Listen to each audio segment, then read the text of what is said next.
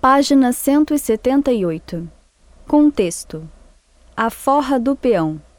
O baiano Cícero Alves da Silva, 26 anos, é um brasileiro desses que se vê em qualquer ponto de ônibus. Há quatro anos, viajou para São Paulo com uma mala de couro para tentar mudar de vida.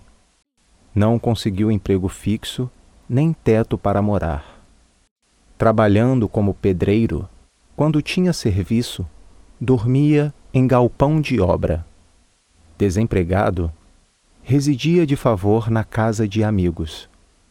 Todos os domingos, Cícero passava em frente de um bar na Vila Madalena, um dos pontos mais animados de São Paulo, e admirava a alegria dos fregueses.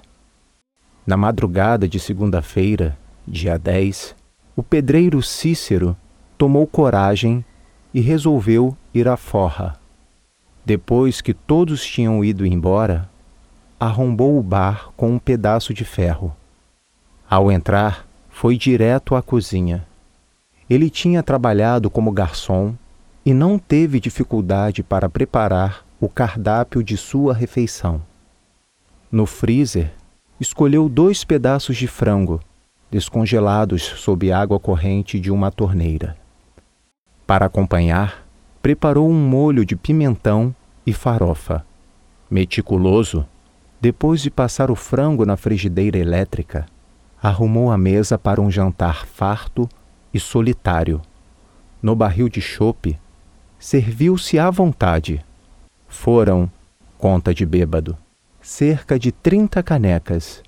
De sobremesa, sorvete de morango, uma lata inteira.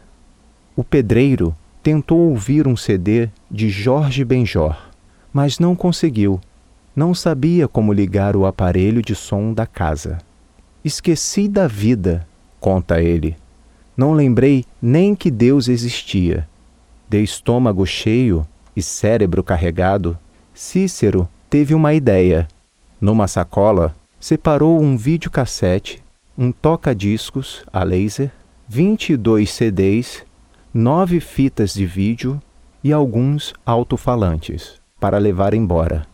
Todo mundo acha que ia revender as mercadorias por uns trocados, mas ele garante que era para consumo próprio. Quando amanhecia, pegou no sono. Era segunda-feira e ele sabia que o bar não abre nesse dia. Mas para azar dele, a proprietária e sua sócia resolveram aparecer no bar no final da tarde. O pedreiro acordou com o barulho da porta de ferro se abrindo. Assustado, pulou um muro e correu.